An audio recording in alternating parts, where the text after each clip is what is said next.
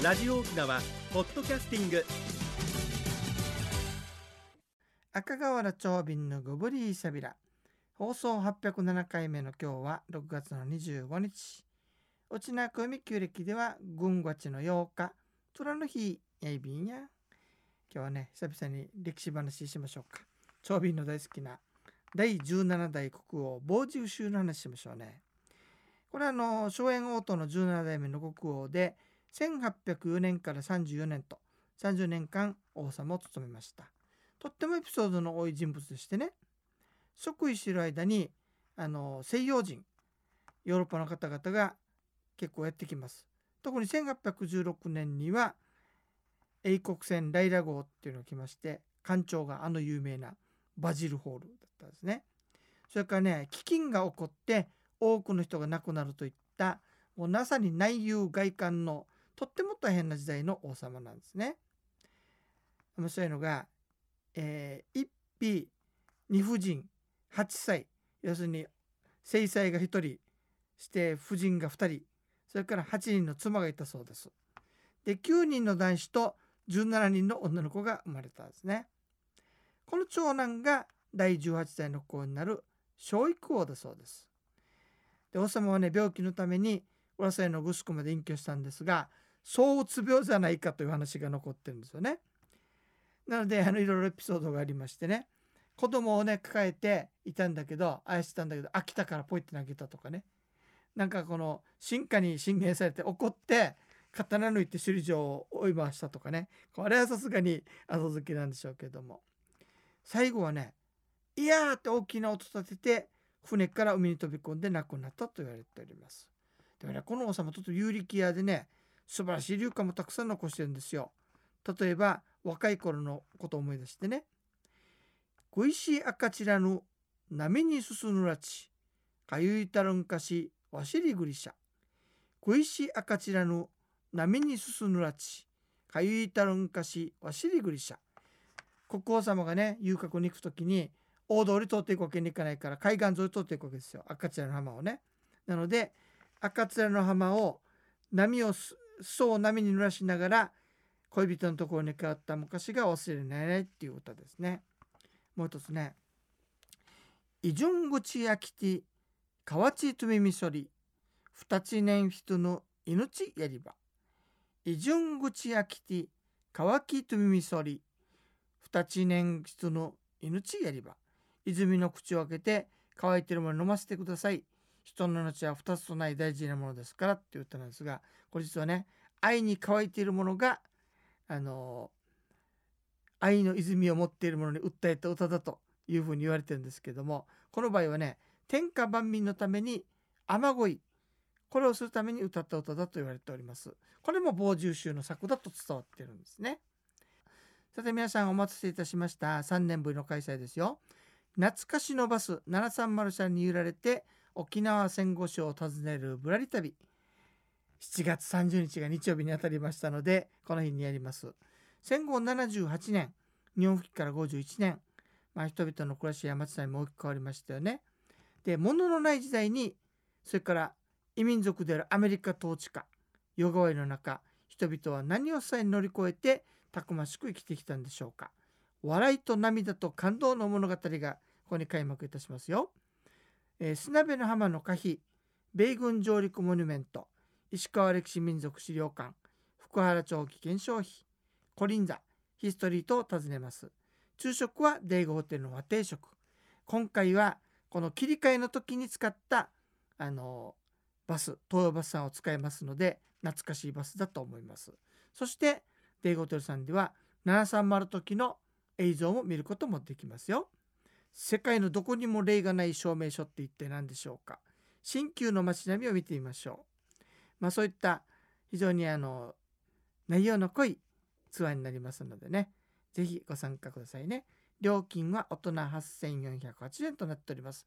えーと、バスがバスなので20名しか募集することができません。今現在半分ぐらい来ているので早めの申し込みお願いしますね。050-5533-2525ゼロ五ゼロ五五三三二五二五沖縄ツーリストまでおにげさびらそれでは次のコーナーです。沖縄のなんだ。今日はあの第17第二章子初演王との十七代国王傍受集の話してるんですけれども。今度はねこの人がいかにねその頭良かったかっていう話をしましょうね。リュウカです。ケジョガニアナティンオズムヒトウランイチンクヌスキヤヤミガヤユラケジョガニアナティンオズムヒトウランイチンクヌスキヤヤミガヤユラケジョガネっていうのはねこうガーンガーンとああの夜明けを告げる鐘のことです。暁の鐘は鳴っても目を覚ます人はいない。いつまでこの世の中は闇であろうか。これ異国船がねしょっちゅうやってきたりそれから金が行ったりしてねとっても大変な世の中で人民は非常に苦しんでるのに政治家の中にはね、えー、私服を肥やす者がいたので憤慨して読んだ歌なんだそうです。これと関連して面白い話があるわけ。あのある人がねワイルド取ってあの裕福になってというか儲けてる話を聞いた時にね実はこの政治家が傍受衆将校を招待したんだそうです。その時に「上下やちみて中やくらたてておばいとるうちゆうさみぐりしゃ」「上下やちみて中やくらたてておばいとるうちゆうさみぐりしゃ」と書いてペタッと玄関に入ってそれを巻かれたそうです。王様とかね一般の庶民は倹約しているのに中に立つ政治家が贅沢な生活して賄賂を取って奪い取ってるこんな世の中は収めにくいなって訴えたんだそうです。で実はこれをやったもんですからねこの政治家を恥じて辞表を提出したという非常に爽快な気分になる、えー、歌ですね。上下やちみて中やくらたてて奪い取るうちゆうさみぐりしゃ傍受衆の流歌だそうですよ。それでは次のコーナー行ってみましょうか。学問ドゥエイビークとグブリーサビラ。お滝やおがんじとか、お墓とかに史跡巡りなんかで入るときには、今日は勉強できましたので失礼しますと挨拶してから入りましょうね。今日はね、朝の話してみましょうか。えー、大麻、チョマ、コーマ、アマ、マニラ朝といった繊維のことなんですね。琉球ではチョマのことをあのチョマにはノカラムシというのが使われておりました裏が白くてね葉っぱをこう服にぺったんこうってくっつけることのできる野生の植物ですこの繊維で実は織物を作れるんですね沖縄首都ではマウ宮古山ではブーと呼ばれていたそうです。畑で作りましてね年に何段も紹介できるんだけど風に弱いもんだから畑の周りを好きなどで囲って栽培していたそうです。でこの茎の皮から繊維を取って水洗いしてから乾燥させて細く裂きこれをね、えーと、よよより継いでね糸にしてさらによりをかけて織物に使ったそうです。栽培地はね課税の対象になっておりましてカラムシジーということで、えー、記録にも残されているんですよ宮古山の人頭ではねこのチョマで作ったのが徴収されたそうです朝ね意外とびっくりする材料だったんですね。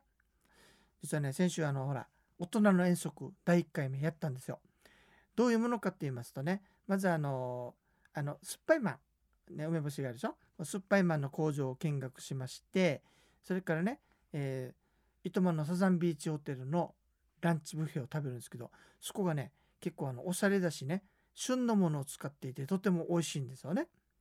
でそこで食事をしてその後にあの大戸海岸って糸満にあるんですけど幕末の人物であるジョン万次郎がここに上陸したってことで、まあ、そのストーリーを尋ねるのととっても綺麗な海なんですよね。その後に南城市にあります委員長との中にあるエンジンの湯。そこでお風呂に入っていただいてゆっくりのんびりと過ごしていただく。最後は自分ばっかり遊びに行ってねって言われるかもしれませんので道の駅糸満でお買い物。夕方なんで刺身とかね結構ね安くで手に入ったりするんですよ。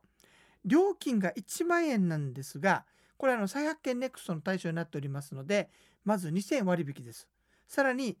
地域クーポン。平日なので、えー、2000円つきます。実質4000円引きということなんで6000円ぐらいとなることになりますね。大人の遠足興味のある方は是非7月の次4日にやりますので興味のある方は申し込まれてくださいね。マッチョエビンドッサイ、まあ、それから730バスに揺られていく沖縄戦後ツアーなんですが勘違いされましてね。あの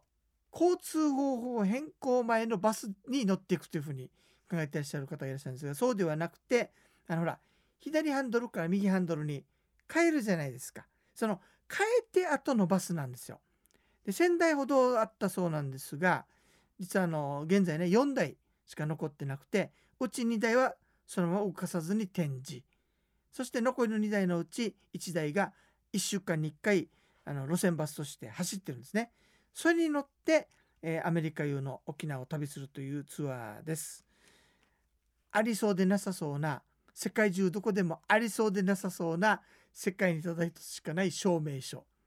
なんでしょうかね。それからね昔の知恵でねあの本当に知恵を使って物のない時代にどんな風にして生活をしていたのかというお話それからやっぱりああ勘違いでね異文化と接してますので勘違いをしていった笑い話があるんですよだから笑ったり泣いたりね感動したりということで本当に笑いと涙と感動の物語です。そしてやっぱり歌がつきものですので福原長樹さんの、えー、ふるさと懐かしきふるさとの歌碑そして小坂歌っ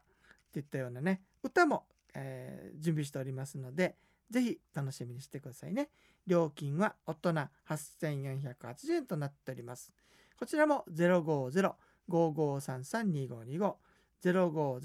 050-5533-2525沖縄通じとまでウニギエサビラマッチョイビンドッサイえー、私の大好きな傍受宇宙の流化の話するうちね時間の超エビあれ本ってやっぱりねその何十年か前に読んだものも含めてなんですけど興味のあるとこだけやっぱり飛ばしを見せたんでしょうね。興味の対象が広がったりねよくよく読むとあいやこんな面白い話が載ってるか載っていたのかっていうのをたくさん最近見つけてるんですよ。ネタは古いんだけどやっぱ流化とか歴史なんで今でも十分楽しめる内容がたくさんあるんですね。最近そういうのいっぱい見つけてるんで今後はそういったものをね番組の中でまた紹介していきたいと思います。40年な天熊あっちょいび行くとあのいろんなとこ行ったんですが最近久しぶりに行ったらデージな変わってるやつだってところもたくさんありますね。やっぱり中松八修先生の教えは正しいね。歩きなさい。この一言だったんですよね。というわけでちょくちょく歩いてさらに本も読み直してますのでお楽しみに待っていてくださいね。番組のご案内や赤瓦長瓶エビタン準仕組み装置一平二平デービル。